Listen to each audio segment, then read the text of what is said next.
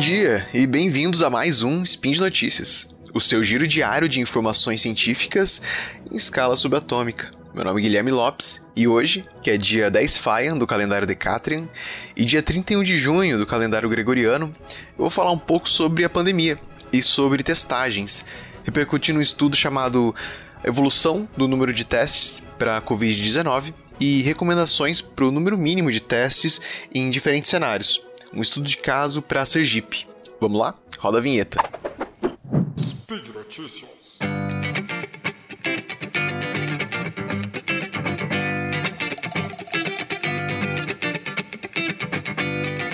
Desde meados de 2020, o Tedros Adhanom, o diretor-geral da OMS, deu voz a uma máxima que deveria ser uma das primeiras ações adotadas em políticas públicas de combate à pandemia: testar, testar e testar.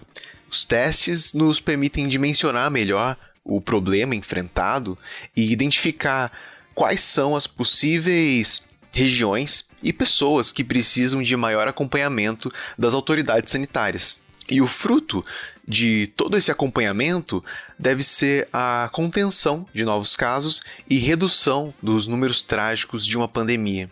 A falta de testagem nos deixa cegos sobre o direcionamento das ações que devem ser tomadas, e nesse contexto, quatro pesquisadores das universidades de Sergipe e do Piauí propuseram um estudo que tentava identificar um número mínimo de testes que deveria ser feito para que houvesse um monitoramento correto do avanço da doença. Para justificar essa posição, eles expõem que países que adotaram o comportamento de alta testagem e de investigação dos casos no início da pandemia, como a Nova Zelândia, a Eslováquia, a Coreia do Sul, tiveram bons resultados no controle da pandemia. Aqui no Brasil, a nossa capacidade de testagem ela se mostrou rapidamente insuficiente. E mesmo assim, até a 28ª semana epidemiológica, por volta ali em meados de julho, já registrávamos quase 2 milhões de casos e 71 mil mortes. A nível estadual, já se podia ver grandes diferenças, especialmente através das taxas de letalidade, que vinham não só como uma consequência do número de casos e mortes, mas também refletiam o quanto os indivíduos eram testados para a presença do vírus. Essas estatísticas elas tornavam flagrante a subnotificação dos casos. A essa altura, Sergipe realizava cerca de 600 testes por dia. Mas seria esse número o suficiente? Isso é o que os pesquisadores gostariam de descobrir. Mas por onde eles poderiam começar?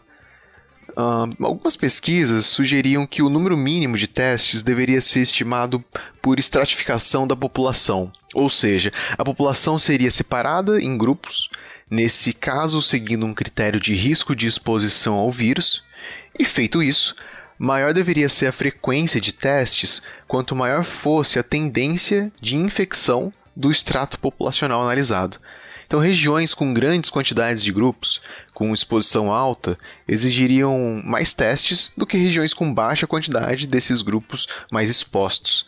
Mas a literatura oferecia também outras abordagens. Outros trabalhos sugeriam que fosse utilizada como referência para o número de testes o número de óbitos e ocorrências de problemas respiratórios nos períodos anteriores para cada região. Com tudo isso em vista, o que esse estudo propôs foi uma adaptação dessas abordagens, propondo para cada semana um número de testes baseado no número de testes realizado na semana anterior e na aceleração da curva de contágio observada pelo número de mortes e pela ocorrência de problemas respiratórios, as estimativas do número de testes necessários seriam feitas para o Estado, e na sequência esse número seria dividido entre os seus municípios na medida do tamanho de cada um deles, e do número também de casos registrados que eles teriam, ou de casos suspeitos, do número de mortes e assim por diante garantindo que, mesmo que aqueles municípios eh, ainda não tivessem casos da doença, eles recebessem uma quantidade de, de testes para que pudessem promover ações preventivas. O modelo escolhido pelos autores tem como principal insumo o número de óbitos do estado. Mas ele utiliza também a taxa de letalidade, o número de casos das duas semanas anteriores, o número de sintomáticos e o número de pessoas que corriam risco de se infectarem por terem entrado em contato com indivíduos infectados, além também dos casos de gripe e outras doenças respiratórias conhecidas. E com tudo isso em mãos, o número mínimo de testes se daria por uma relação entre os números de sintomáticos, mais aqueles que tiveram contato com eles, mais casos de outras doenças respiratórias. Curiosamente, como há uma defasagem considerável aí de em média duas semanas entre cada evento e aqui quando eu digo evento eu quero dizer o resultado positivo de um teste, por exemplo, é, ou uma morte, e o seu respectivo registro formal, uh, a previsão do modelo chega com uma confiabilidade no máximo a duas semanas à frente. Ou seja, a gente tem um, um, intervalo de duas semanas, né, uma defasagem, e o modelo pode ir duas à frente, então ele estima uh, no máximo na semana atual ou uma semana à frente, que limita um pouco o uso dessas informações, mas não retira de forma alguma o valor delas. O trabalho ele tenta construir perspectivas para quatro cenários diferentes, começando por um cenário base e desdobrando a partir dele três outros: um cenário otimista, um cenário pessimista e um cenário intermediário. E quais seriam as principais diferenças entre eles? Bem, cada um deles conta com uma taxa de mortalidade diferente além de números diferentes do número de sintomáticos, uh, do número de pessoas com que o infectado entra em contato e para os quais ele poderia transmitir a doença. Tendo tudo isso definido, quais foram os resultados do trabalho? Bom, talvez a princípio pareça contraintuitivo, mas quanto menor a taxa de letalidade, maior o número de testes recomendados. E isso acontece porque a letalidade é a relação entre duas outras variáveis apenas o número de óbitos dividido pelo número de casos. Como o número de óbitos é a principal variável real usada pelo modelo, ela é considerada uma constante dentro de cada período. Sendo assim, por termos óbitos constantes, mas mudarmos a taxa de letalidade, ao saltarmos de um cenário para o outro, veremos que a variável restante para ajustar esse nosso cálculo é, será o número de casos. Sendo assim, uma letalidade mais baixa levaria a um maior número de casos e uma mais alta a um menor número de casos. E se tivermos mais casos, precisaremos de mais testes para acompanhá-los, e por isso surge essa relação no modelo.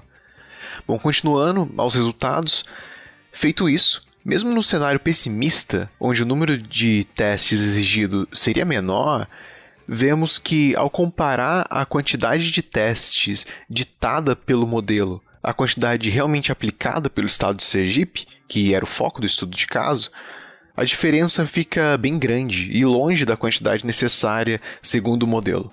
No período, o Estado ele havia aplicado cerca de 10 mil testes, enquanto nos cenários uh, mais convenientes para essa comparação, seriam necessários cerca de 30 mil, pelo menos. Nos cenários em que a taxa de mortalidade era menor e o número de testes recomendado maior, a diferença entre o, o, proposto e o que foi de fato realizado pelo Estado chegava a quase 40 mil testes. De fato, as recomendações de testagens do estudo elas são bem altas e não dá para negar esse ponto. Em média, se recomenda o aumento de 5 a 10 vezes na quantidade de testes aplicados. Também se admite que essas recomendações altas podem ter um custo alto no curto prazo. Mas essas ações preventivas, por mais caras que elas pareçam, reduzem os custos econômicos e sociais da pandemia. Vale lembrar aqui que a pandemia ela retira mão de obra de postos de trabalho, ela diminui a demanda e é capaz de comprometer irreversivelmente o nosso capital humano. Outro ponto interessante levantado pelo trabalho é sobre a importância de se começar a testagem cedo, para que a pandemia não avance.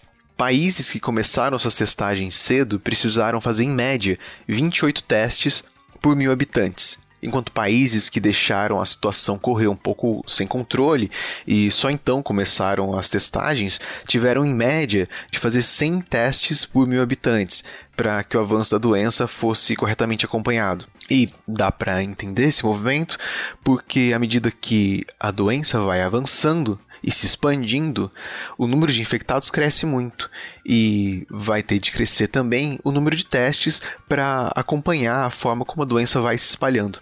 E aqui, para mérito de comparação, e sabendo que o trabalho fala do período de junho, mais ou menos, de 2020, o Brasil, é, que foi um dos países a iniciar mais tarde as testagens, fazia ainda cerca de 12 testes para cada mil habitantes, mesmo tendo começado mais tarde aí para ter uma noção da defasagem que nós tínhamos no período. Em resumo, o trabalho dos quatro pesquisadores lança um guia sobre a quantidade necessária de testes para o acompanhamento da pandemia, na forma de um estudo de caso, e traz sugestões de como dividi-los entre regiões, mostrando uma sugestão que pudesse ser utilizada pelo poder público, mas evidenciando também, ao mesmo tempo, o quão distante nós estivemos da avaliação correta desse problema de saúde pública, que também é um problema econômico e social. A testagem por si só não é nenhuma paraceia, mas ela é um dos melhores passos que a gente pode dar na direção do controle da pandemia. Bem, e por hoje é só. Eu lembro que todos os links comentados estão aqui no post. Deixe lá também o seu comentário, seu elogio, sua crítica, a sua declaração de amor ou o seu meme preferido. E eu lembro ainda que esse podcast só é possível acontecer por conta do seu apoio no patronato do SciCast, tanto no Patreon quanto no Padrim. Um grande abraço e até amanhã.